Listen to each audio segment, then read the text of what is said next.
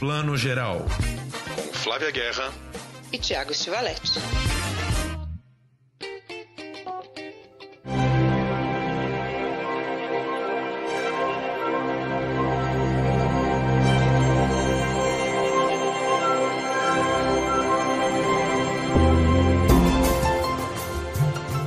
Bom dia, boa tarde, boa noite para você que está escutando o Plano Geral, seu podcast de cinema e séries de TV. Estamos gravando aqui no sábado, dia 29, um pouco no escuro, né, Flavinha? Não sabemos ainda o resultado das eleições. Vocês que estão nos ouvindo já sabem o resultado das eleições. Esperamos que seja tudo que a gente espera e merece para esse Brasil, né? Ai, que tensão para amanhã. E estamos aqui nessa tarefa, né, de falar de cinema e filmes e cultura num momento em que está é, tão difícil a gente não falar de política, mas a gente tenta, né, Flavinha? A gente sempre tenta e a gente tem que falar, né? Mas sinceramente, muita gente pergunta até, olha, vocês estão tratando de documentários que falam de política, porque eles estão na programação da mostra, porque eles estão na programação né, do, do, do cinema. Então a gente acaba falando, isso tá no, no nosso imaginário. Então a gente une as duas coisas, né? E não acho que o cinema e a cultura estejam longe da política. Aliás, eu acho que eles andam de mão muito dada no sentido de ver o mundo, né? Não, não tão longe, mas é que nesse momento a gente primeiro quer saber se o Lula ganhou. é o mais importante. Depois a gente, depois a gente resolve o resto, né? Inclusive continua falando dos filmes, mas vamos lá. Mostra de São Paulo aí na sua reta final, né? Quem está nos ouvindo aqui dia 31 de outubro, estamos aí nos três últimos dias oficiais da mostra, até o feriado, que é quarta-feira, dia 2 de novembro. Vai ter uma, uma repescagem no CineSesc, que já foi confirmada desde a coletiva, ou seja, alguns melhores filmes vão passar não sei ainda, mas acredito, né, Flavinha, que seja até domingo aí, pelo menos mais uns quatro dias até domingo aí passando.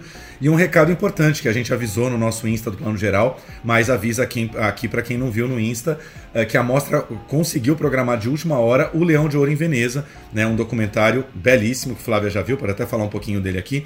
All the Beauty and the Bloodshed, toda a beleza e o derramamento de sangue, um filme da Laura Poitras, né, a, a diretora do filme lá sobre o Snowden. É Citizen 4, é esse, né? Isso, Citizen 4, exatamente. Ganhou aí o Leão de Ouro, dado aí por um júri presidido pela Julianne Moore, e o filme fala um pouco aí da, da carreira, da vida e da obra da Nan Goldin, que é uma das maiores fotógrafas americanas, uma fotógrafa que retrata muito ali é, o submundo americano ali de Nova York, né? ela, ela fotografa muito assim amigos, dependentes químicos, dependentes de opioides, de corticoides e tal. E o filme entrelaça essa vida e obra da Nan Goldin e dos amigos dela justamente com a crise dos opioides americanos, que é uma coisa que certamente vocês já devem ter lido alguma coisa, é uma coisa de, de, de anos, né, que se arrasta há mais de 20 anos e existe um, uma epidemia de dependência química de opioides nos Estados Unidos que ninguém consegue muito resolver. Né? É, exatamente. E é, é por isso que esse filme com certeza levou esse prêmio. Porque ele não é um típico documentário que fala da história de vida de uma grande artista. A gente gosta, né? Quando a gente ama o artista, a gente acha lindo, mas às vezes fica uma coisa meio laudatória, né? Às vezes um filme quase didático. Um filme assim não ganharia um festival como Veneza, que tinham outras 20 grandes ficções ali competindo com ele. Ele era o único documentário. Ele ganhou justamente trazendo a nossa pauta aqui da abertura. É um filme muito político. Ele fala muito sobre isso que o Tiago está falando. Como grandes empresas, no caso, uma grande família super né, importante, a família Sackler, que dá nome e patrocina alas de museus importantíssimos como o Metropolitan de Nova York, o Guggenheim. Até no trailer do filme tem uma ação que eles fizeram no Guggenheim, né? E, entre outros, pode deter um, uma marca de remédios que os médicos estão prescrevendo à torto e direito, sem avisar as pessoas que eles são altamente viciantes. E os Estados Unidos já perderam mais de 500 mil pessoas com essa epidemia. Não é pouca gente, não. Né? Então, assim, é um caso seríssimo de saúde pública nos Estados Unidos, assim como o crack, por exemplo, é aqui no Brasil. Então, só que isso tudo muito lindo, né? Muito bonito e a Sackler dando nome e passando de bonita nos museus do mundo inteiro.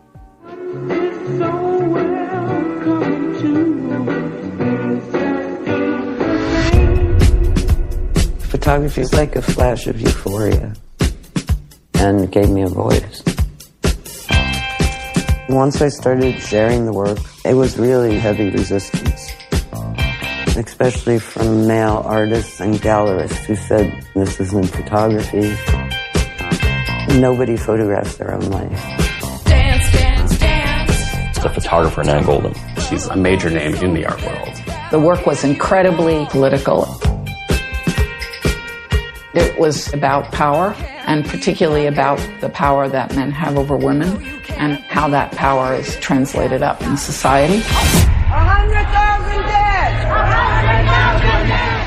500 mil mortos, quase uma, uma Covid em paralelo assim. E aí, com isso, a amostra acabou sem querer, né? Porque eu acho que nunca, nunca é muito objetivo da Renata isso, mas acabou sem querer, passando aí os três premiados do ano aí. Tivemos o, o Urso de Ouro em Berlim, que foi o espanhol Alcarraz, da Carla Simon. Um belo filme que eu vi na, nas- na- na- no começo da semana sobre uma família ali numa propriedade é, produtora de laranjas e que essa, essa propriedade está para ser extinta, vão transformar tudo ali em painéis eólicos e é um pouco os últimos dias dessa família.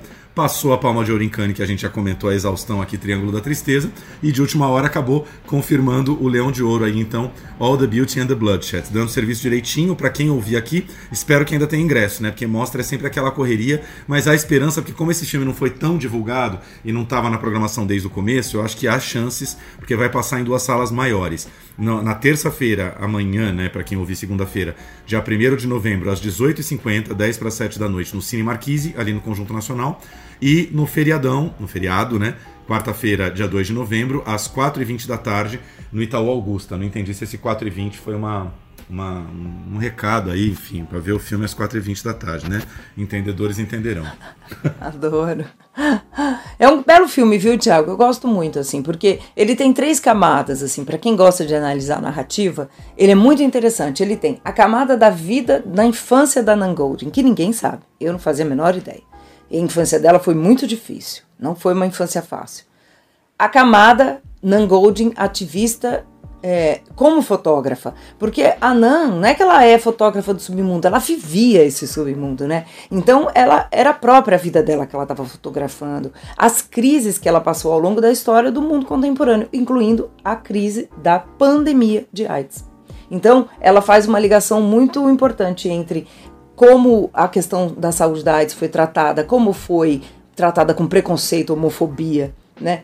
Como ainda hoje a gente não trata do jeito que tem que tratar. E aí a camada da ativista que ela se tornou, né, fazendo várias ações nos museus, né, jogando lá as caixas de remédio no lago, no espelho d'água do Metropolitan. E eu já entrei nessa ala que se chamava ou chama Sackler, nunca tinha reparado. Né? Então, interessante também como um documentário serve para trazer atenção para uma coisa que a gente está completamente distraído. Muito legal, tô doidíssimo para ver, já reservei meu ingresso aqui para a sessão da terça-feira, né? Muito legal, um dos últimos grandes destaques da, da mostra aí. E louco pensar, né? Mais uma vez assim esse ano, Berlim premiou uma mulher, Veneza premiou uma mulher, só Cannes para variar que fica ali, né? Coitado, não, né? Ano passado com- premiou a Júlia de Cournot, né? Apenas a segunda da história de Cannes.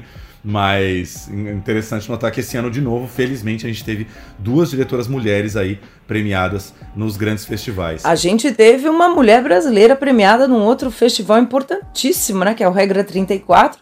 Completam aí, né, esse, esse, essa, essa, combinação de festivais que é Locarno, que é o festival de cinema autoral mais importante, né, do mundo, e foi o Regra 34 da Júlia Murat, que também passou na mostra e já já ele entra em cartaz também. E já que você lembrou, mais uma também, acho que Laura Mora, o nome de- dela, colombiana, um filme colombiano, que foi o grande vencedor de San Sebastián, que está na mostra. Infelizmente não consegui ver, acho que não vou conseguir, mas muita gente me recomendou, que é o Los Re- Los Reyes del Mundo, Os Reis do Mundo, está na mostra. Quem sabe passa na repescagem, né? Mas também venceu São Sebastián. Então você vê que existe uma. Um, eu não sei nem se é dos festivais, mas existe um olhar dos, dos júris, né, dos corpos de júri dos festivais de estar mais atento e premiar também, né, os filmes de diretoras mulheres como não acontecia antes, né? Simplesmente não acontecia.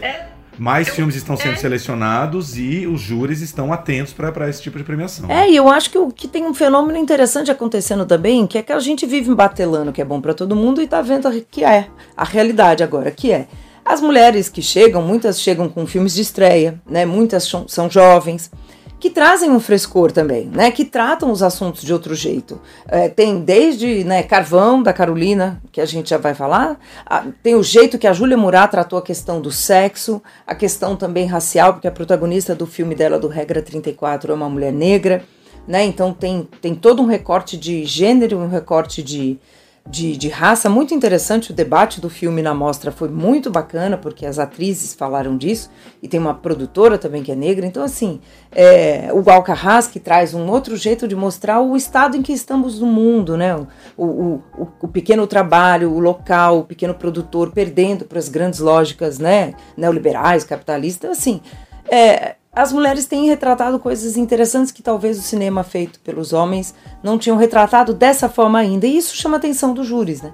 Não é melhor ou pior, mas é fresco, é novo, né? Eu comentei com você, né, do, do Alcarrás, que é um filme que eu, eu não consegui embarcar muito, mas é, é o tipo de filme a gente bate nesses filmes às vezes, né? Que você entende aprecia todo o valor dele, você, enquanto pessoa, espectador, você só não consegue mergulhar completamente nele.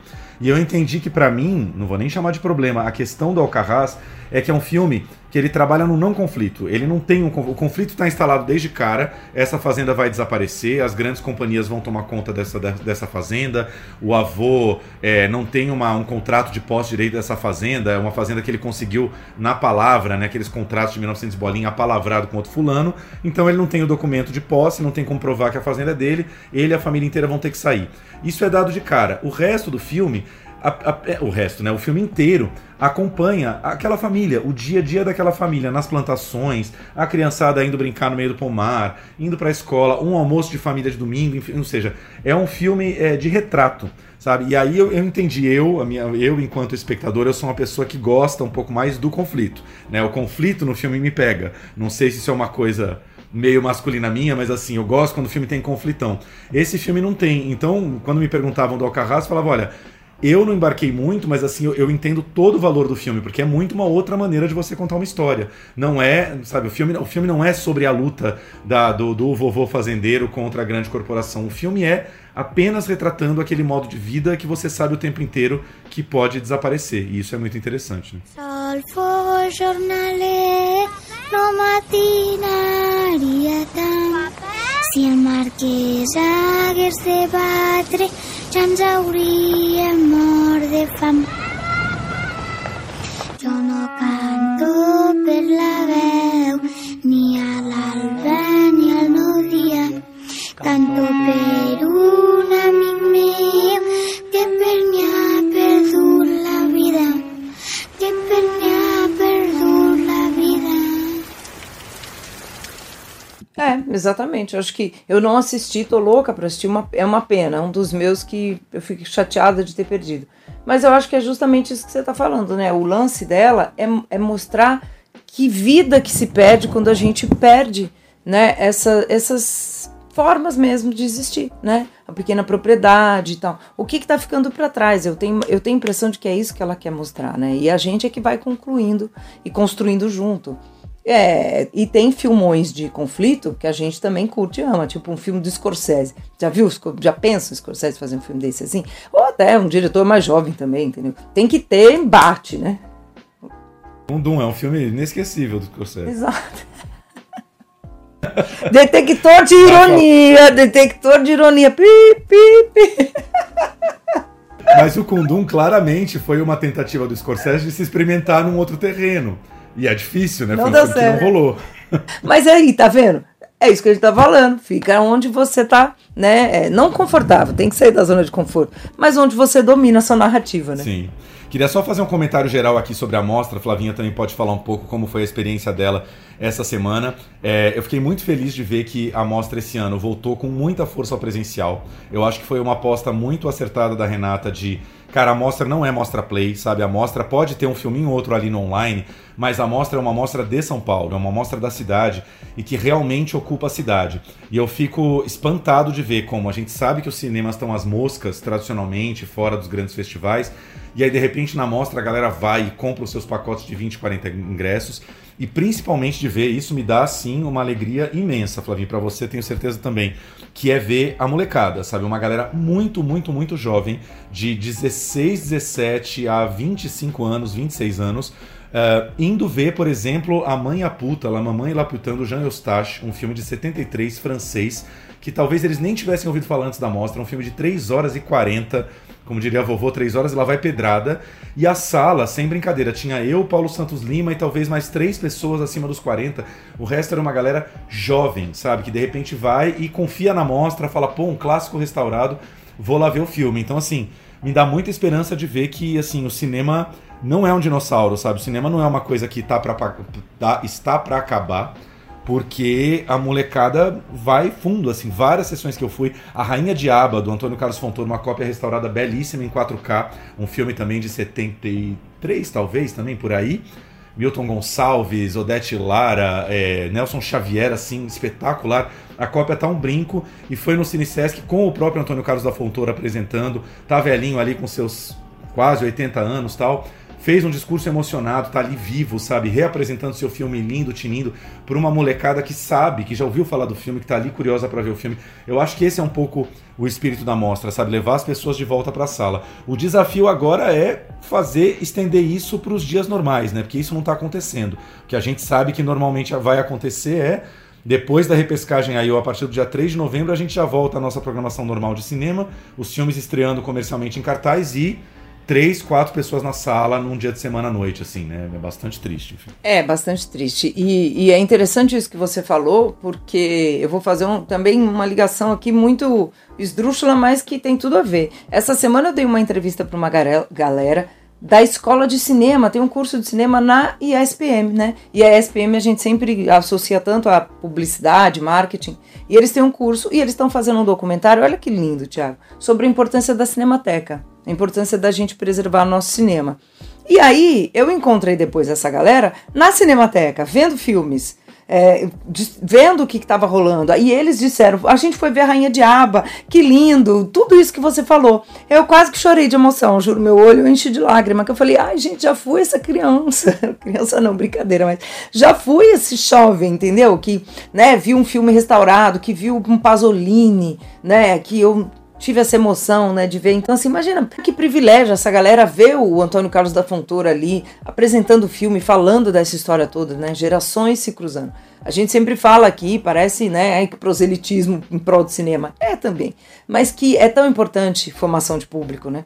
E isso passou pela discussão do Fórum da Mostra, que a gente vai falar dele já já. Sim. Não, vamos até já pegar um pouco esse gancho, porque você tocou num ponto importantíssimo, outro, outro ponto acertadíssimo da mostra esse ano. A mostra reocupou a Cinemateca. Né? Eu acho que Renata, toda a equipe dela entenderam que uh, esse era o ano de reocupar a Cinemateca, porque a Cinemateca praticamente morreu. Houve uma tentativa de destruição da Cinemateca claríssima do governo Bolsonaro. Vamos falar isso com todas as letras. Esse criminoso chamado Mário Frias na Secretaria da Cultura, largando a Cinemateca às traças, até o incêndio ali que provocou uma perda de parte do material. E a sociedade ligada à cultura conseguiu se reorganizar para botar a Cinemateca de volta em pé. E a mostra acho que contribuiu um pouco com isso desde a abertura, né? Fez um festão lindo de abertura lá, em que estava todo o cinema de São Paulo e até pessoas de outras cidades do mundo do cinema estavam lá para prestigiar a abertura. E, e, e, é isso, a gente tem que entender que a Cinemateca é um espaço que tem que ser vivo, a gente tem que frequentar, apesar de reclamar que às vezes é um pouco longinho, é um pouco difícil de chegar e tal, mas se a gente não ocupar a Cinemateca, ela vai morrer de novo. Né? E foi lindo ver encontro de ideias, debates, seminários encontros, tudo isso acontecendo durante essas duas semanas. Não, foi lindíssimo. E eu, assim, é, eu adoro pautas de mercado. As pautas de mercado às vezes são chatas, né? Porque a gente quer ficar vendo os filmes, a gente quer ter experiência, a gente é cinéfilo, né? Amamos ver filmes. Mas é muito interessante né, acompanhar o mercado porque a gente vê a movimentação. E é isso. Ontem teve um debate muito bacana do, no encontro de ideias. Ontem eu quero dizer sexta-feira, quando a gente está gravando aqui, é no sábado. Do, realizado pelo Projeto Paradiso, porque o Projeto Paradiso, para quem não conhece aqui, ele é um projeto que incentiva, fomenta, liga, conectas, conecta, né, a todos os atores, todos os agentes e talentos, jovens talentos do roteiro principalmente, porque eles identificaram que a gente tem uma grande lacuna ainda no nosso desenvolvimento de roteiros. E aí eles encomendaram um paper, até o Igor Kupstas, que a gente é super fã do Igor, da, da O2 Play, ficava brincando, encomendaram um papel teve um papel, eles encomendaram o papel, e é para fazer um diagnóstico, sabe, do nosso setor, como é que a gente está, né, o que, para onde a gente vai, quais são os nossos desafios, essa questão das big techs, o streaming, a distribuição das salas. Ana Paula Souza coordenou esse trabalho todo e ontem estava a Tereza Pena da, da Globo Film, da Globoplay e Globo Filmes também, tava o Igor pela O2 Play e a Maíra Lucas, né, pela produtora Glaze. A Maíra faz filmões, né? Agora ela tá com Bem-vinda aqui Xeramobim, do Halder, né, do Halder que a gente adora, o diretor de cine Hollywood, e tá indo super bem no Ceará, 50 mil pessoas. Mas ela falou, a gente tem que entender o mercado. Aqui no Sudeste eu não sei se esse filme vai fazer isso. Então, hoje em dia, tem muitos desafios. E ela falou uma coisa que eu temo, eu gostei muito como, quando ela falou. Eu temo pelo futuro, porque a gente tem que formar gente para o cinema, jovem para o cinema, para trabalhar mesmo no cinema, talentos, tem que fazer curta-metragem, tem que fazer primeiros filmes. Isso é política pública. Volta aqui onde você falou, como é que anda a Ancine, né? E onde foi parar na Cinemateca. E a gente tem que ter essa questão do público, né? O público que vai ver, pensar o público, nunca tem jogo ganho. Então, é muito interessante quando a gente vai unindo essas cadeias, né? E esse papo foi muito legal. O Projeto Paradiso, aliás, a gente vai deixar na nossa publicação o hashtag, o hashtag deles não, o arroba, o endereço, porque qualquer um pode baixar esse paper e entender essa radiografia do mercado. É, eu acho que isso que você falou do, do Bem-vindo a Bem-vindo a Quixeramobim, sucesso no Ceará, já teve outros casos, o próprio Cine Hollywood, né, foi um, um filme que estourou no Ceará no Nordeste e tal. Eu acho que é um pouco essa palavra que pesa um pouco, que a gente não sabe muito lidar, que é o nicho, né? Mas a cultura vai ser cada vez mais de nicho, num certo sentido, porque nós temos as diversas comunidades e minorias e grupos de interesse, cada um querendo ver um tipo de coisa. O streaming já oferece esse leque gigante de coisas. A questão é como conciliar isso com produção, né? Porque você, você vai fazer o que? Você vai fazer filmes menores, de menor orçamento para cada nicho, você vai tentar manter um grande orçamento para fazer uma coisa bacana, mas que talvez não vá pegar um público de todas as idades. Porque o público de todas as idades é algo que realmente tende a desaparecer, não sei, desaparecer não, mas enfim, né? Os grandes filmes de blockbuster talvez sejam o último reduto em que toda a família, uma certa família de classe média, vai ver aquele filme em peso. O resto, os próprios filmes europeus e tal, né? São nichos, né? A gente as pessoas gostam de um certo tipo de filme francês, do filme americano independente, do, do diretor específico, né? A gente está cada vez mais nichado. É difícil isso. É muito difícil. Essa foi a grande discussão dessa mesa, né? O Igor, por exemplo, falando que nunca, não dá para saber. Por exemplo, eles distribuíram o Drive My Car e é isso ele falou. Né? O filme já estava ali, ia para MUBI, né? As pessoas sabiam que podiam esperar um pouquinho para porque ele iria para MUBI e mesmo assim eles tiveram uma resposta muito boa de público. As, e ele falou: "Nossa, um filme de luto, né? Que ia para MUBI, mesmo assim as pessoas curtiram". E ao mesmo tempo do outro lado, a gente tem uns filmes que a gente super aposta e, e meio, né? E meio dão errado, flopam no cinema. O grande exemplo desse ano, que até a até a, a Tereza da, da Globoplay trouxe, foi o Medida Provisória, né? Que fez 500 mil espectadores. E eu acho que aí ele vai muito num lugar que a gente nunca pensa. Que não é nicho, mas é um público que nunca é ouvido quando a gente pensa em blockbuster e é também cinema de autor. Que é, por exemplo, no Brasil, metade da população é negra e quer se ver representada de outras formas no cinema, que não só, né, nesses lugares de personagens negros em né, papéis violentos. E aí Marte 1 também, que é um sucesso. Nesse sentido, um certo efeito Pantera Negra, né? Assim, um pouco similar ao efeito que o Pantera Negra uh, teve enquanto blockbuster no mercado americano e no mercado brasileiro, né? Exatamente. Tem tudo a ver. Esse movimento que veio, né? Que é lindo. Aliás, Pantera Negra 2, sei lá, já já sai aí nos cinemas também. Mas eu achei lindo, né? E, enfim, é isso. Marte 1 também é um exemplo, é um filme pequeno, mas a Tereza que falou que o pessoal da Embaúba, que a gente ama, e o pessoal do Filmes de Plástico, já diz que estão sendo disputadíssimos pelos streamings. Que seja assim cada vez mais. Pois é, você tocou num ponto, eu vou pegar esse gancho aqui. Primeiro, para é, agradecer a mostra também pelo convite de ter me chamado para mediar um dos debates aí do Encontro de Ideias, que foi sobre cinema ibero-americano. E aí juntou uma galera na mesa, assim, que é uma galera que está aqui na mostra entre produtores de cinema e programadores de festivais. Então tinha, por exemplo, o Agostinho Salcedo, que é um dos maiores programadores do, do Bafice de Buenos Aires. E tem o Rodrigo Areias, que é um dos mais antigos amigos da mostra, um cara que vem pra mostra há mais de 15 anos. É, já bateu um recorde uma vez de oito filmes simultâneos dele enquanto produtor selecionados para a mostra. E esse ano estava com três, incluindo um documentário chamado Distopia sobre a, a reconstrução do porto, da cidade do Porto, em Portugal, a, a a reforma urbanística que está acontecendo no Porto e, enfim, as perdas e ganhos, e como sempre tem uma parte da população que perde muito com isso, né? E o Rodrigo, uh, no final, bem no finzinho do debate, a gente falou sobre futuro, sobre como se encaixar nesse novo mundo de ascensão do streaming e tal. E ele falou: olha, é, eu vou morrer fazendo o tipo de filme que eu gosto de fazer. É, pode ser que eu vire um dinossauro do cinema, pode. É, eu não quero deixar de dialogar com os streamings, eu quero ver meus filmes entrando no máximo de janelas, mas eu também não quero virar um produtor que fica tentando formatar e reformatar os meus projetos a partir do, do que a Netflix ou a Amazon ou a HBO Max ou qualquer outra queiram. Né? E eu acho que isso é um pouco a solução. Quer dizer, talvez, talvez esses produtores sejam até um pouco menores em alcance do que eram antes, talvez. Mas o que você quer fazer? Você quer o tempo inteiro sentar na mesa com os executivos da Netflix e ver o que eles querem para agradar? É, é muito complicado. É aí que a cultura começa a morrer, né? Você é, fica ali sempre pensando, ah, a Netflix é uma lojinha que ela tem um determinado tipo e perfil de clientes e os executivos vão sempre dizer o, o tipo de projeto que agrada a esses clientes. Isso é capitalismo, isso não é cultura, né? Aí a coisa começa a embolar bastante. Enfim.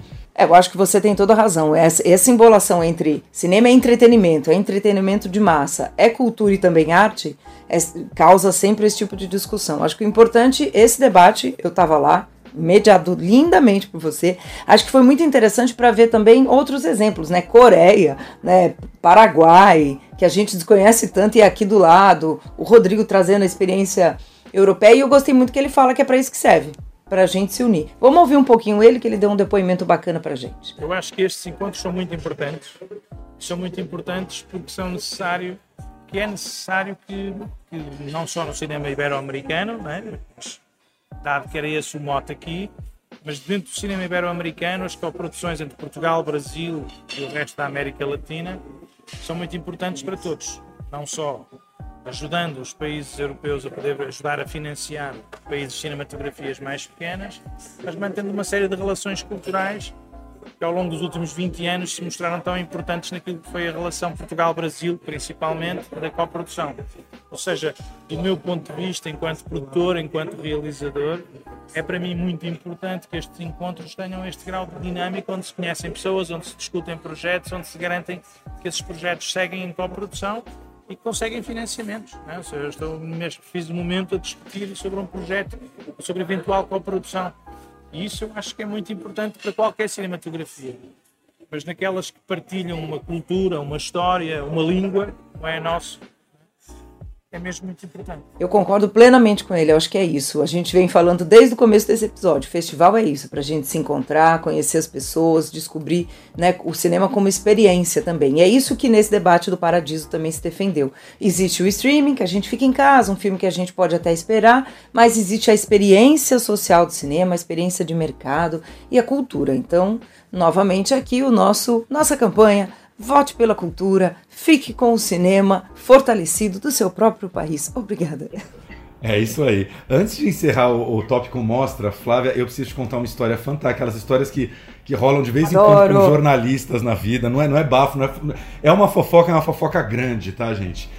Vou contar rapidamente aqui. On, estamos gravando aqui no sábado. Ontem, sexta-feira de manhã, eu entrevistei para o YouTube da Mostra Isabel Coitier, diretora catalã, que muita gente conhece, diretora do grande filme cult aí, Minha Vida Sem Mim, né? Quem não ama aí Minha Vida Sem Mim, com Sarah Polley e Mark Ruffalo. Isabel Coitier, vou resumir aqui, estava na mostra esse ano com um documentário chamado Teto Amarelo, que é, digamos assim, um desdobramento do Me Too. Ela pega um caso que aconteceu na cidadezinha de La Leia, que fica a uma hora de Barcelona, uma escola de teatro que nos anos 90 tinha um professor, depois diretor da escola, chamado Antônio Gomes, e esse cara dava aula de teatro para meninas e uh, muitos anos depois, essas meninas começaram a entender que rolava abuso sexual e psicológico nas aulas de teatro. Enfim, tratando como teatro, ele fazia muitos, muitos jogos de uh, toque físico, uh, chegou a ter sexo com elas, manipulava elas psicologicamente e tal. Isso foi entre 2002 a 2008, mais ou menos.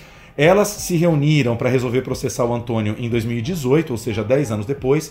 E aí o que aconteceu? Quando foram para a justiça com os advogados delas, a justiça disse: não, desculpe, o caso prescreveu. 10 anos já é tempo demais, não dá para não dá para abrir um processo contra Antônio Gomes. Só que elas fizeram uma pressão em cima da escola de teatro, a escola resolveu demitir o Antônio, só que o Antônio virou e falou assim: olha, não houve processo, eu não fui acu- acusado de nada, não fui culpado de nada. se vocês vão me demitir, vocês precisam me pagar uma indenização. Ele foi demitido da escola com uma indenização de 80 mil euros. 80 mil euros, ou seja, foi indenizado ainda por ter saído, já que o processo não estava rolando, né? E a Isabel resolveu fazer esse documentário, pensou em fazer uma ficção, depois acabou entrevistando para um documentário mesmo essas mulheres. Eram nove, sete decidiram é, falar sobre isso. Mas o melhor está no final do filme. Antônio Gomes foi demitido e onde Antônio Gomes está hoje? Te dou três chances. Meu Deus, tô com medo. Onde no mundo foi parar Antônio Gomes?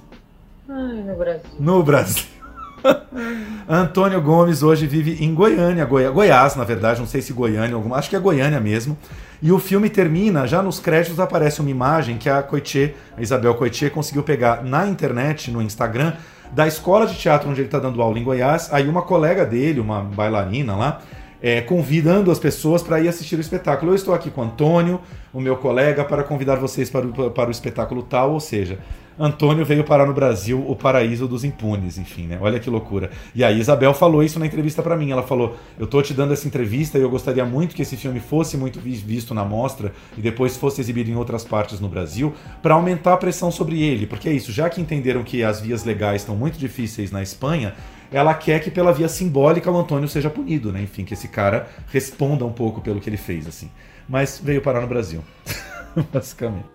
Nossa, choquei. Fiquei até triste agora, que a gente tá nesses momentos de Brasil complicados. Ai, que absurdo, né? Parece aquelas histórias de fuga de nazistas para Argentina e Brasil, não é? Meu Deus, esse povo se enfia não sei na onde e passa, né, limpo pela história. Que coisa absurda. Nossa, filmaço. Eu adoro a Isabel, então adorei saber. Pois é, Isabel uma fofa, uma querida. Essa semana mesmo passada recebeu um super prêmio do Festival de Mulheres da Espanha, como é, o prêmio do ano, como a pessoa que mais faz pelo cinema de mulheres na Espanha e no mundo. Enfim, estava toda feliz aí com o reconhecimento e senti que é um novo caminho da obra dela agora tentar é, tratar realmente das questões das mulheres, dos, né? E da- da- da- das vítimas mulheres aí na obra dela. Tomara que, que dê mais frutos, assim. El recuerdo que tengo es como familia. Todo el mundo quería hacer el taller con él. Carismático, seguro de él mismo. Era como un dios para nosotras, que le admirábamos. Lo que él decía se hacía. Y se hacían ejercicios donde había mucho contacto, mucho piel con piel. El problema es que él estaba siempre dentro de los ejercicios. Eran con las luces apagadas hasta que empezaron los besos en el cuello y, y cuando acercaba más.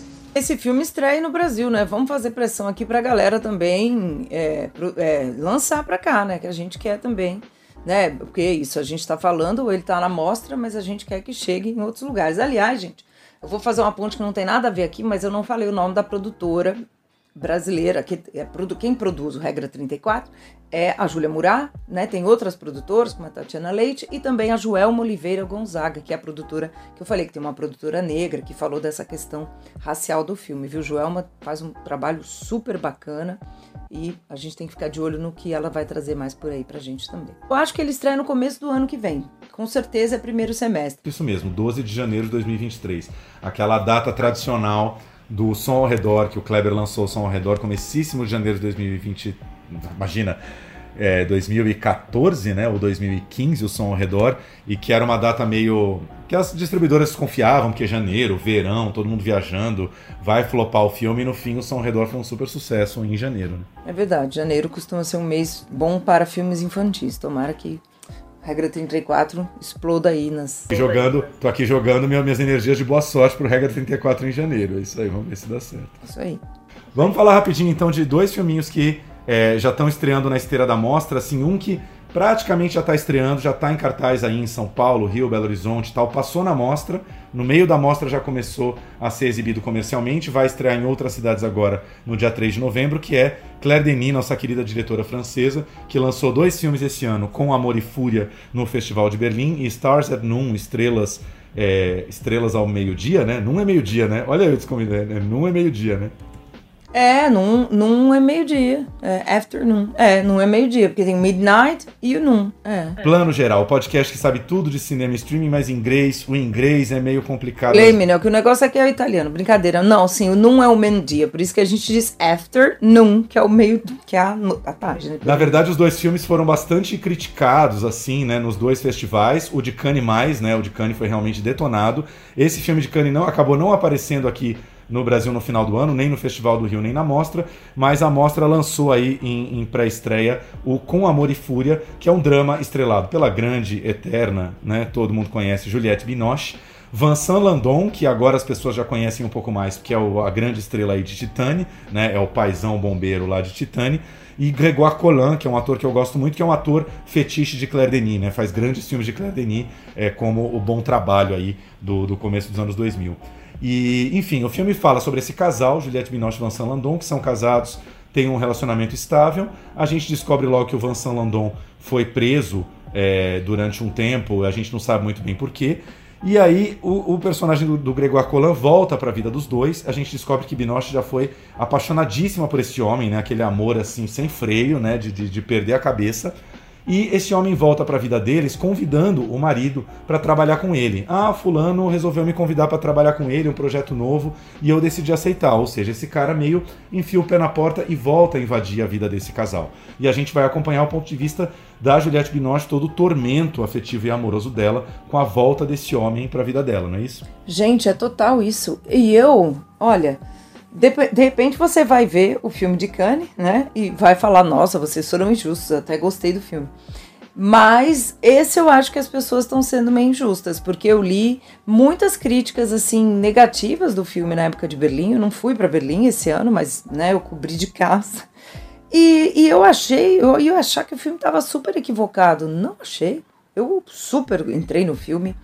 E a Claire Denis, acho que a gente tem que embarcar na proposta dela, né? Ela é uma autora. Então a gente tem que entender as propostas dessa autora para o cinema. Ela sempre traz a questão da intimidade. Eu amo Deixa a Luz do Sol Entrar, que é com a Binoche também, né? E ela tem trazido nesses últimos filmes a questão do, do prazer e da mulher mais madura, né? Esses dois com a Binoche. A Binoche é uma mulher da idade dela, né? Ela não tá querendo ser uma jovem para sempre. Ela é uma mulher, né? Eu vou dizer aqui, sei lá, deve ter uns 50 anos nesse, nesses dois filmes, né? Ou 40 e pouco, a personagem, quero dizer. E ela tá onde ela tá, tá linda, tá gostosa, tá sexy, mas às vezes tá aprisionada nos padrões que disseram pra ela se aprisionar, que é o que ela tem que ser. E são dois filmes pra mulher falar, meu. E ela, a personagem dela nesse filme, né, Tiago, ela tá muito perdida. Eu acho muito bonito a humanidade com que a Claire trata a personagem, porque é muito fácil odiá-la, né? Ela tá entre esses dois homens belíssimos, maravilhosos, também estaria muito perdida, porque eu acho o Landon não necessariamente bonito, mas eu acho ele sexy, eu acho ele um homão, né? Um tipão, como diria a tia, como diria a titia, um tipão. Nossa, né? um tipão. E o Colan, além de bonito, o gato também é um tipão. Né? Então, assim, difícil ali pra ela, né? Tô, tô sendo tosca aqui, mas é um, é um caso de amores mal resolvidos, de né, onde tá o prazer dela, onde tá a segurança do relacionamento do outro. Ela tá entre essas duas vidas. Quantos filmes sobre homens nesse lugar a gente já não viu? Com certeza, é um filme totalmente construído do ponto de vista da, da mulher. Além de Claire Denis, uma diretora mulher, a roteirista também é outra, a co-roteirista dela, que eu esqueci o nome agora, é também é autora do livro, né? O, o filme é baseado num livro dessa autora que escreveu o roteiro com a Claire Denis. E eu acho que o filme tem uma esperteza muito interessante, que é isso, é tão amarrado do ponto de vista da Binoche, que a gente vê o mínimo possível o personagem do Grégoire Collin, né? Ele é, como, como diria nosso querido Ismael Xavier, é um personagem opaco. A gente não sabe muito, é, como diria a mamãe, que pito ele toca, o que, que ele está pensando, o que, que ele está agindo, é, qual a intenção dele ao agir daquela maneira. É, eu, eu vejo alguns problemas, assim, é um filme que realmente você tem que entrar sem julgamentos morais, porque assim, é, é muito fácil você julgar o personagem da Binoche da metade pro final, porque ela, enfim, sem entrar em grandes spoilers aqui, mas ela vai é, autorizando um pouco a volta dessa paixão na vida dela, né? Agora, eu acho que o lance de Claire Denis nunca é só a história, é a direção, né? Ela tem uma direção que é muito colada na pele, nos corpos. Tem duas cenas que eu gosto muito. A primeira vez que ela revê o Colan e que ela tem quase que um ataque no elevador, um ataque de. uma crise de paixão dentro do elevador. E a primeira vez que eles voltam a se ver e que eles se encontram num evento público social e eles dão apenas um abraço e um beijinho social, mas ela tá explodindo por dentro, né? E isso só Claire Denis faz por você, assim, ninguém mais te ama daquela maneira.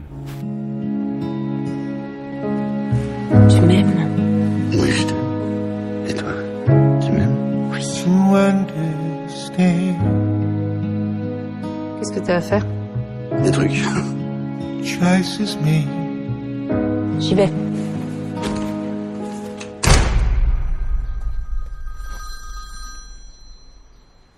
Allô? Tu étais avec qui au téléphone? C'était François. Il m'a proposé de travailler avec lui.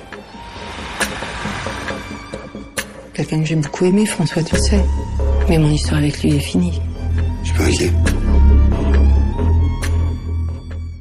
Meu Deus, que diretora, né? Aliás, a roteirista, vim checar aqui, chama Christine Angot. Ela que Angot. É, eu concordo totalmente com você. Tiago, aquela cena, eu queria beijar aquele homem, porque é, é- a cena explode, ela transpira, não sexualidade, mas sabe aquela urgência de quando você vê alguém que você deseja, ama, deseja, não sabe se ama, se é desejo, se é tudo ao mesmo tempo, você quer pegar aquela pessoa, quer cheirar, né? Quer se absorver, assim, ela quer fundir com aquele cara. Cara, isso, Thiago, tem toda a razão, gente. É direção. Porque você sente isso, né, na, na- na- nos detalhes, na mão, onde a mão pega, em que nuca que a outra mão pega, onde que a mão passa nas costas, né? Sem ser O explícito. que que tá pegando no que? Quem Tá, tá a mão tá indo aonde? onde? Isso que você quer dizer. Mas ninguém tá pegando nas partes. Tá, tá só no, no- na nuca, na, né, no ombro, no cheiro que dá. E outra coisa que eu acho muito forte dessa direção é que tem uns momentos que o filme tem quase um clima de suspense. E isso tá na trilha. E é uma trilha muito bem usada. Vocês sabem que eu implico com trilha. É uma trilha que ela é ao mesmo tempo sóbria, mas ela te deixa sempre em suspensão, com aquele medo, que é meio pra sentir o pulsar ali do coração da personagem da Binoche. Ela tá com medo, ela tem medo do próprio desejo, né, do que ela sente. Então assim, esse filme é muito sensorial. Eu acho que entra naquele lugar que você falou. Não é aquele filme de conflitão, apesar de ter, tem umas brigas maravilhosas de casal, quem nunca. Mas ele é um filme que, antes de mais nada, ele vai te jogando no sensorial, né?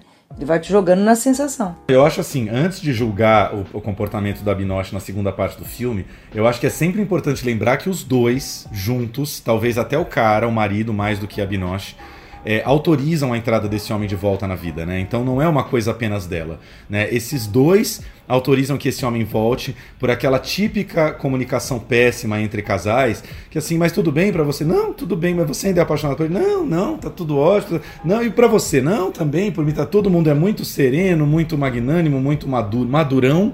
E aí, quando vê, já foi, né? Quando vê, ninguém é tão maduro assim. Isso é muito legal desse filme, realmente. Vou dizer uma coisa, é, a gente tá aqui falando, realmente o filme eu lembro que teve uma, uma, uma recepção crítica negativa no Festival de Berlim, de Variety, dos veículos, né? Dos grandes veículos que cobrem Berlim, mas ele saiu de lá com o prêmio de melhor direção. E eu fui olhar aqui porque eu não lembrava quem foi o presidente do júri de Berlim esse ano. Foi o nosso querido M. Night Shyamalan. Quer dizer, Shyamalan viu algum grande mérito ali, ele e seu júri viram o mérito desse filme para dar o prêmio de direção para Claire Denis, né? Então, o típico caso desses filmes que a, a, a imprensa não recebe tão bem no festival, mas chega lá no final e ganha um prêmiozão. Menino, mas olha em Cannes que ela também levou direção, mas aí foi, ó, aí foi marmelada, marmelada não, que ela merece pela obra. Mas quem que era o presidente Júlio? Vincent Landon. Foi meio momento Isabelle Huppert. Não... É, não dá. Isso aí foi tipo a Isabelle Huppert dando a palma de ouro pra fita branca do Haneke, que ela já tinha filmado 18 vezes com ele, Isso né? Não aí. pode não. Tudo bem que Fita Branca é uma obra-prima, nem questiono. Eu amo esse filme vivo lembrando dele para explicar esse mundo contemporâneo que a gente tá. Mas é muito complicado mesmo, né? Pensa, esse homem é ator e trabalhou com ela, e ele se encantou com ela como diretora. É muito difícil separar as coisas, né? Por isso que a gente vive falando que nos júris devia ter pelo menos um crítico de cinema, um pesquisador, alguém de fora, porque a galera que filma junto, pô, às vezes você se apaixona por uma diretora que você fala. Cara, você não consegue ver os filmes dela sem ser com olhos apaixonados, né? Ai, também vejo, Paixão. Eu também gosto. É é uma pena que esse último filme dela, a gente não vai falar muito, já, já uma hora ele estreia, a gente fala. Eu acho que ele ficou muito perdido na direção pelo processo. Ela contou que o processo de filmagem foi uma zona, foi durante a pandemia, mudou muita Você tá coisa. falando do Stars at Noon, né? É, o at Stars at Noon. Então, assim, deu pra perceber que o processo foi complicado e isso imprimiu na tela. Mas a gente ama a Claire Denis. Acho ela uma das diretoras. Que lindo. Hoje a gente tá falando da Isabel Cochet, da Claire Denis.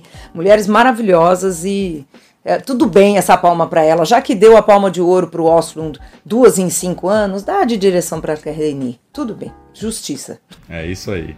Então fica aqui a nossa dica com Amor e Fúria de Claire Denis. Se você não conhece muito a obra de Claire Denis, vá por Juliette Binoche, que continua valendo demais o ingresso. Ela faz, né, é um roteiro ali que com outra atriz na mão talvez não acontecesse. Com a Binoche o negócio vai, vai lá pra cima, né? Então vale muito a pena ver. O filme já está em cartaz nos cinemas. Flavinha, para encerrar, vamos falar um pouquinho de Carvão, de Carolina Markovics, um filme brasileiro que passou recentemente no Festival de Toronto, acaba de passar pela mostra e também já está chegando aos cinemas, é isso? É isso aí, tá chegando aos cinemas nessa quinta-feira. Um filme delicioso, não necessariamente do ai que filminho feel good movie, não é isso não, viu gente? Mas é um filme que aparentemente nada acontece e tudo acontece. É, é tão Brasil, tão Brasil, puro suco de Brasil. Aquele Brasil rural, que bonitinha aquela casinha. Pode ser uma casinha bucólica, uma casinha humilde. No caso, é uma casinha humilde. Dessas que você passa pela estrada. Fala, ai que graça a vida no campo. Só que não. Então eu acho que a Carolina que cresceu nesse universo, ela cresceu no interior de São Paulo, ela traz isso com uma verdade e uma perspicácia. Não é todo mundo que tem essa perspicácia de colocar isso num roteiro. Vamos falar do roteiro rapidinho, né, Tiago? Numa casinha assim, muito humilde, pobre mesmo, um casal vive com seu filho de 9 anos. A casinha é humilde mesmo, tá, gente? Humilde beirando meio, meio quase, quase miséria ali, porque tudo é muito bagunçado, né? Aquela humilde bonitinha de novela. Eles têm alguns fornos de carvão, eles produzem carvão, né? Uma pequena carvoaria. Ela também vive de vender frango, né? Ela mata os frangos que ela cria para vizinhança tal, etc. Enfim. Eles têm um filho de 9 anos e o pai dela, dessa mulher, que é a Irene, vivida pela Maeve Jenkins, o, o pai de família é o Rômulo Braga. E o pai dessa mulher tá na cama há tipo 10 anos, deve ter sofrido um AVC, nunca mais voltou. E a gente vai entendendo que essa mulher tá exausta, ela é embrutecida, ela é muito dura, porque a vida é dura com ela, sabe? E ela não teve muita educação ali, ninguém acolheu muito aquela mulher. A mãe dela era alcoólatra, enfim, tá tudo ruim. Um belo dia chega uma enfermeira e diz: Olha, eu tenho uma oferta para você. Não tô dando muito spoiler, não, tá, gente? Isso tá no trailer. E aí ela aceita a oferta de receber um estrangeiro misterioso em troca de um dinheiro. E a chegada desse estrangeiro misterioso vai mudar tudo. Na verdade, vai escancarar tudo que é hipócrita, tudo que está escondido para baixo do tapete, todas as dinâmicas de hipocrisia e também de sobrevivência nesse Brasil amoral. Só que o filme tem humor, é isso que eu amei. O filme é engraçado, a gente ri da gente mesmo, como não?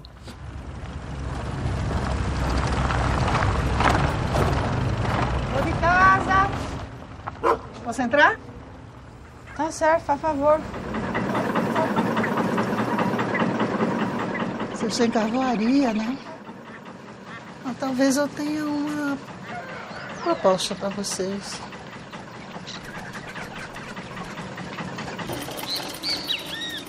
Mas mozo no. ¿Te dijeron que ibas a compartir el cuarto conmigo? ¿Qué?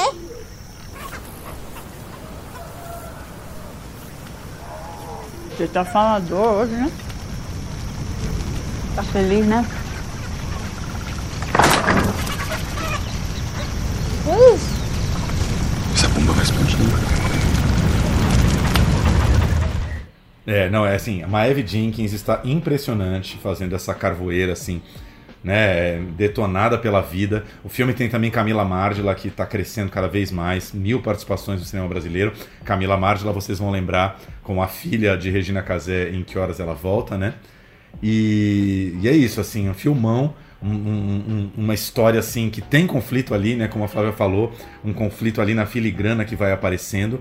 E vamos ouvir agora um pouquinho aí a conversa que a Flavinha fez, teve com Carolina Markovics, a diretora, e Maeve Jenkins, a nossa querida atriz. Só lembrando para quem não ligou o nome à pessoa, Maeve Jenkins é a grande musa aí do som ao redor, que a gente já citou hoje do Kleber, né? Ela surgiu no som ao redor, faz a filha da Sônia Braga em Aquários e tem pelo menos é, é a nossa musa do cinema pernambucano atualmente, né? E tem pelo menos outros dois, dois grandes filmes que vivem na memória aí de quem assistiu, que são O Amor, Plástico e Barulho da Renata Pinheiro, que ela tá linda e sensacional, e O Boi Neon do Gabriel Mascaro, onde ela também faz ali, né? É, contracena bastante com o Juliano Casarré. Essa é Maeve Jenkins aí. Então vamos ouvir um pouquinho o papo de Maeve Carolina com Flávia Guerra agora no plano geral. Carol, eu queria que você fa- falasse, Carol, um pouquinho sobre a concepção dessa ideia, porque você vem dos seus curtas, né, trazendo os absurdos do Brasil, com humor, com esse surreal que a gente tem do real. E a gente, né, acho que seu filme é perfeito para esse momento que a gente está. Mas o Brasil é um país que tem isso, né, assim, as coisas mais absurdas vão se tornando cotidiano e a gente vai criando jeitos para sobreviver né? Então eu queria que você contasse um pouco de onde veio também essa ideia, né? porque ela mistura muitos gêneros ao mesmo tempo. né? Bom, eu sou uma apaixonada por absurdo, ainda bem que eu nasci no país certo. É, e eu cresci no interior São Paulo, que é assim, muito obrigada, né? É tipo, você observa, você for sem família no interior, é muito impressionante a diferença entre a performance social e a realidade, né? E como as pessoas se observam e esse julgamento, essa coisa assim vigilante, né, do interior, essa suposta liberdade, mas que na verdade está sendo sempre vigiado e sempre tem o padrão do que você pode ser, do que você deveria ser, do que deveria ser constrangedor, do que é aceitável. E isso assim, no decorrer da minha vida sempre me deixou muito instigada em fazer algo assim que mostrasse isso, né? Que eu acho muito interessante. É, e aí, como você disse, né, eu acho que o Brasil é um país que tem absurdos desde que samba é samba, mas que nesses últimos tempos isso daí tem sido assim, né, tem, tem, tem escalado, né, num nível assim absurdo, né. Então, essa questão toda do, das nomenclaturas, das instituições, as supostas instituições, que são ficções, né? A tradicional família brasileira, Deus acima de tudo, tipo essas ficções que as pessoas usam para fazer coisas para justificar as suas os seus desejos, os seus desejos e os, os seus interesses, né? E que aí as pessoas eventualmente compram isso e compram muito, né? E, e quanto mais conservador e quanto mais é, tomado por essa questão religiosa e tal, isso é, isso é mais presente, né? Como é o caso do interior. Então, eu acho que o carvão ele, ele foi meio que sendo fomentado desde né, dessa, desse meu desejo de falar sobre essas questões do interior conservador até, né, tipo, passando por esse, por esse invólucro que a gente vem vivendo desses absurdos que deixaram de ser absurdo, né, o presidente que fala que prefere ter um filho morto a um filho gay, que defende tortura, que, assim, são coisas que você não concebe, né, como sendo possíveis, mas estão aí, né, estão acontecendo e é e estão mais do que presentes, né? Então, eu acho que tudo isso foi meio que fomentando o filme, deixando ele como ele como ele se tornou, né? É, eu acho interessante essa coisa que você fala do presidente, tudo. É, o, o brasileiro, isso é difícil da gente aceitar. Para mim, é difícil. Uhum. É um povo muito hipócrita. Uhum. A gente é muito hipócrita, né? A- e já começa pela nossa cultura do não sabemos dizer não. Total. É, mesmo quando a coisa é boba, assim, né? Muitos amigos meus gringos, eles têm uma dificuldade com a nossa dificuldade É. de dizer não. É. Eles levam os nossos É. sims a sério, mas a gente no contexto sabe quando um sim é sim, quando um sim é não. Total. É, né? Então, assim, começa numa bobagem e termina em coisas muito sérias, né? Total. E como é que a gente vai, quando a gente vê, a gente não sabe mais onde está. E eu Total. gosto muito disso, assim, né? Tanto você, sua, sua personagem, que quando ela vê, ela não sabe mais quem ela é, né? Uhum. E quanto o roteiro todo, né? assim. Total, eu acho que assim, essa é a palavra. Acho que Carvão, basicamente, se fosse definir uma palavra, é um filme sobre a hipocrisia, né? Que, assim, de uma maneira sem tentar julgar aquelas pessoas que estão naquele lugar e que também sofrem as violências de ter que performar aqueles papéis, de ter que manter aquela família e tal, mas a hipocrisia do que é a verdade e do que se mostra, né? Então, eu acho que é o o filme não tem, né, uma mistura de vários gêneros, tem vários tons, mas eu acho que uma coisa que permeia a minha espinha dorsal do filme é, é a hipocrisia que a gente vive aqui e que todos nós temos. Como é que você trabalhou isso? E, assim, todos os personagens são fascinantes, né? A gente vai descobrindo aos poucos, isso é muito, para nós espectadores, é uma delícia, né? Quem é o personagem do Rômulo, né? Que é o Jairo, né? Uhum. Quem é que é o personagem do, do hóspede? Uhum. Quem são essas pessoas, né? E você- como é que você foi trabalhando essa parte da hipocrisia na sua Ai, eu acho que. É que eu acho que essa- essa- esse conceito de hipocrisia vem muito da minha consciência do que está em jogo, de uma certa lucidez que eu penso que tenho sobre o que está em jogo.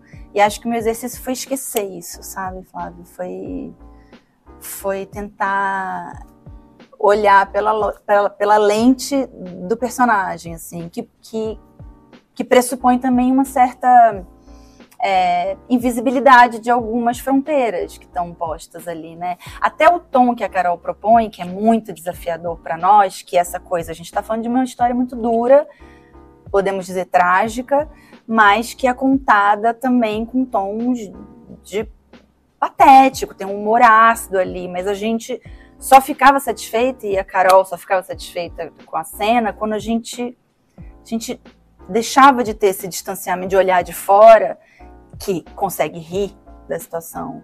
E a gente tomava pra gente aquilo, a, a gravidade daquilo dentro das balizas do personagem, não nosso, assim, né? Então acho que eu me alimentei muito da, do que eu conseguia absorver daquele ambiente. Eu frequentava missa, né, escutando, sei lá, por exemplo, a decisão dela sobre o destino do pai, né, que para mim era um ponto muito sensível. Assim, acho que a gente queria trazer isso para o filme com, com verdade mesmo. É, eu, eu escutei coisas na missa de domingo lá que, assim, eu liguei para Carol correndo depois e falei: Você não imagina o que eu escutei agora na missa, é isso, é isso que a Irene precisava ouvir, sabe? O padre dizendo: desapeguem da matéria, a gente está vivendo nessa pandemia uma peneira de Deus, quem de nós passará pela peneira de Deus num viés claramente negacionista? A gente sabe que existe essa, não é majoritário, mas existe essa vertente dentro né, de algumas correntes religiosas mais conservadoras, mais ligadas com o ponto de vista do governo federal, que administrou a pandemia num modo é, negacionista. Então, tudo isso, assim, é me alimentando, conversava muito com os, com os personagens reais, né? Então, acho que parte dessa aproximação foi, foi me distanciar mesmo do que eu penso que sei, eu, Maeve, né? E para mim foi um grande alívio, assim, eu vou te dizer, sabe? Porque eu estava muito machucada como cidadã, como sujeita, como brasileira, profundamente ferida, assim, e, e, e confusa e perdida, e né, com dificuldade de me aproximar. E acho que ali, bom, aqui eu não tenho que, eu não tenho que pensar nada, eu não tenho que julgar, eu, eu preciso, eu preciso entender, assim, me divertir um pouco em alguma medida, porque a gente alcança tons de patético, né? Como estava dizendo, tem personagens da nossa vida pública hoje que a gente vê falando numa live oficial e você fala, gente, é um bufão, é uma bufona, tipo, eu quero rir porque é patético, mas eu não posso rir porque é trágico, porque tem consequências concretas. Então acho que era um pouco por isso, né? Assim, um mês depois da gente filmar Carvão, a gente teve o evento da Prevent Senior. Óbito é alta. Então, assim, eu poderia dizer que o tom mais absurdo do filme, o que nos alimentou, foi mais puro suco da realidade brasileira. É por isso que eu acho que a gente. Né, e o filme, o filme é, as pessoas que estão assistindo, né, espectadores, amigos também, mas espectadores, têm sentido como essa. Eu acho que há uma intenção cômica no filme, né? E, e as pessoas acham engraçado com constrangimento porque é um, um riso incômodo, né? Uma situação incômoda e, e eu acho que isso que você falou, Flávia, do Brasil ser um país muito moralista, é curioso ver como é a reação das pessoas dos diferentes países, né? É. A gente estreou em Toronto, depois foi para San Sebastian, passou nos Estados Unidos e aqui no Brasil foi o quarto país que a gente está exibindo, né? O nosso país. Ah, teve Estados Unidos. Então, ah, desculpa. É. E aí, é, de humanas, a gente é de humanas, a gente tem uma é, dificuldade gente de fazer de matemática. Eu também. Aí, é, lá fora, as pessoas começavam a rir antes já, sabe? Quando a enfermeira chega e começa e tal, as pessoas já entendem que aquilo você tá, é permitido que você tenha uma visão, vai, cômica, tudo bem que é um moraço e tal, mas daquilo. Aqui, eu acho que as pessoas ficam mais tensas até um determinado momento, onde entra o Jean e que daí, ok, é uma criança, né, tem uma licença poética da criança e tal. Então eu acho que é interessante, eu gosto dessa percepção das pessoas, dessa mistura de tons e mistura de gêneros, mas de fato tem esse olhar, né, um pouco mais moralista daqui em relação a outros lugares e isso daí é, foi notório pra gente, né? É. Essas foram as duas maravilhosas, Maeve e Carolina, e a Carolina falando, né? Na verdade, o filme é sobre a hipocrisia. E a gente vive nesse Brasil, não só contemporâneo, acho que faz 500 anos que a gente tá, que o brasileiro deve estar tá falando isso, que se você não tiver esse humor, né, não tiver esse sarcasmo para rir desses absurdos, né, que tratam aí tanto da família brasileira, da sociedade como um todo, a gente não sobrevive nesse país. Então, assim, eu recomendo demais o Carvão. Eu acho um filme puro suco de Brasil. Não é à toa que foi, como o Thiago falou, foi para Toronto, San Sebastián, ganhou vários prêmios no Festival do Rio também e está chegando aos cinemas. Então, não perca, vale muito a pena. E a gente fica por aqui, né, Thiago? Semana que vem a gente vai trazer um breve comentário de vencedores da mostra, porque vai estar rolando repescagem. E aí, as estreias da semana. E a gente volta para séries também, né, Tiago? Tem que voltar um pouquinho, né? Vamos voltar para ver um pouquinho de coisa em casa, porque estamos muito tempo na rua. A gente volta também para falar o que tá rolando nos streamings. Um beijo, gente. Até semana que vem. Boa semana para todo mundo. Até.